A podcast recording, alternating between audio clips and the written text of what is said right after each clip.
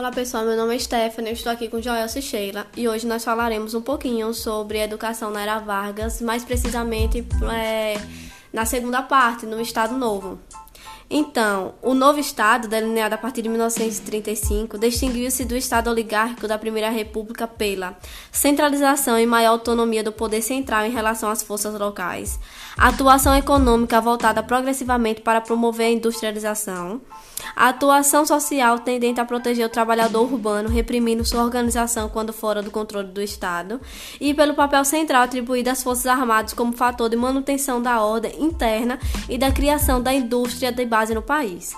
Então, para construir essa imagem de regime novo, ou seja, moderno e nacional, Getúlio Vargas manteve uma linha de atuação marcantemente autoritária, centralista e intervencionalista Dando conta de constituir a nação moderna reclamada pela sociedade desde fins da década de 20, organizou o Estado mediante a criação de instituições técnico-burocráticas com poder de decisão racional para comandar as massas irracionais. É, nessa linha foram criados em 1938 o Departamento de Administração de Serviço Público. E outra coisa bem interessante foi que a cultura é, se tornou algo nacionalista. Então você tinha que amar a sua pátria. Era esse amor pelo país e amor pelas coisas aqui. E com isso, com o Estado novo, tiveram que ter novas regras e com isso vem aí a questão da nova escola. Olá, galerinha! Vamos dar continuidade falando sobre a nova educação, que tinha como objetivo os valores atribuídos à família e à religião, ou seja, uma linha ideológica e política educacional. O Estado Novo, como minha amiga Stephanie já colocou para vocês no início desse podcast, que tem como característica a centralização, a autoritarismo e a nacionalização e a modernização. Ou seja, a educação tem como objetivo construir a nação brasileira. E olhe lá, a modernização é implementar um aparelho burocrático administrativo no setor educacional. E um dos fatores bastante importantes é a questão do nacionalismo, que dá o destaque aos cursos elementares e secundários. A importância da educação física, o ensino católico realmente estava bastante em vigor, e a educação cívica, que era através da história e da geografia que as pessoas tinham esse aparato de conhecimento. Olá, pessoal.